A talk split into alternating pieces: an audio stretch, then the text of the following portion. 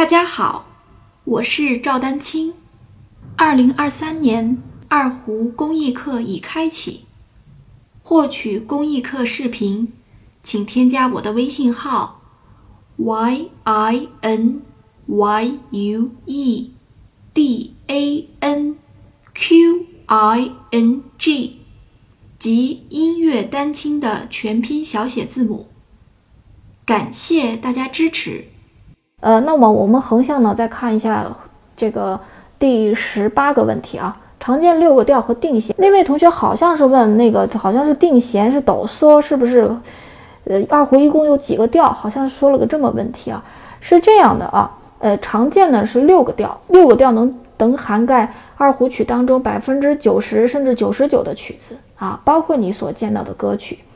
那么我们按呃从易到难的顺序给大家说一下。首先，大家初学最开始学的都是 D 调啊，D 调哆嗦弦，然后接下来 D 调哆嗦弦，G 调嗦来弦，F 调拉咪弦，C 调软拉弦，降 B 调咪西弦，A 调法哆弦。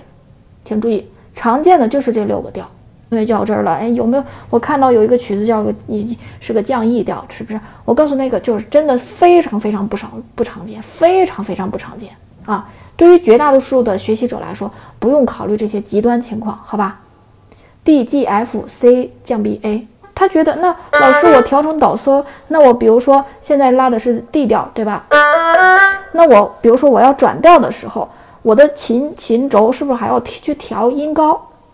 他可能是想问这个问题。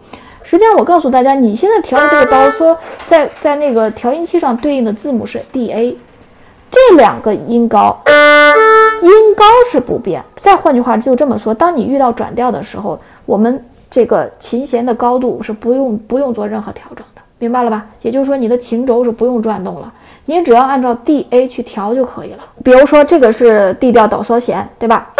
哆来咪发嗦拉西哆，对吧？这是 D 调哆嗦弦，那 G 调嗦来弦就是把内弦当成低音嗦，然后外弦当成 Re 就行了，嗦拉西哆来咪发嗦。明白了吧？大家看，我现在没有没有动这个琴轴嘛，对不对？然后如果 F 调的话，呃，比如说，呃，拉咪弦，内弦是拉，外弦是咪，拉哆来咪嗦拉西哆，它就自然而然就形成了转调。这两个曲子为代表的二泉映月和长城随想为代表的，它可能会产生另外的一个定弦，另外的一个定弦，那个就不仅仅是转琴轴了，那个要把整个琴弦换掉，明白了吧？这块我稍微说一下，尤其是这个二泉映月啊，很多同学说呀，这个二泉映月对吧？这个不用我再说了，很有名。说那我能不能拿这个 D A，就是普通这个弦去拉二泉映月？我告诉大家，练习是可以的，注意练习是可以的。但是你会就会发现，哎，我怎么跟别人拉的不一样？因为真正在演奏二泉映月这个曲子的时候，它就不仅仅是你要转琴轴了，普通的这个我们现在通常意义上的这个琴弦是拉不了二泉映月的。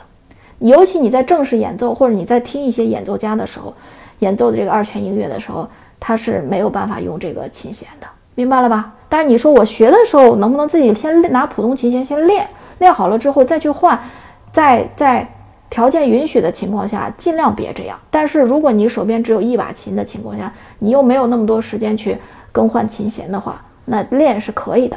那么还有就是，比如说二泉琴。所以，如果想学二泉音乐的同学啊，至少你手边要备两把二胡，对吧？因为你你正在练二泉音乐，可能你又要正在拉别的曲子，对不对？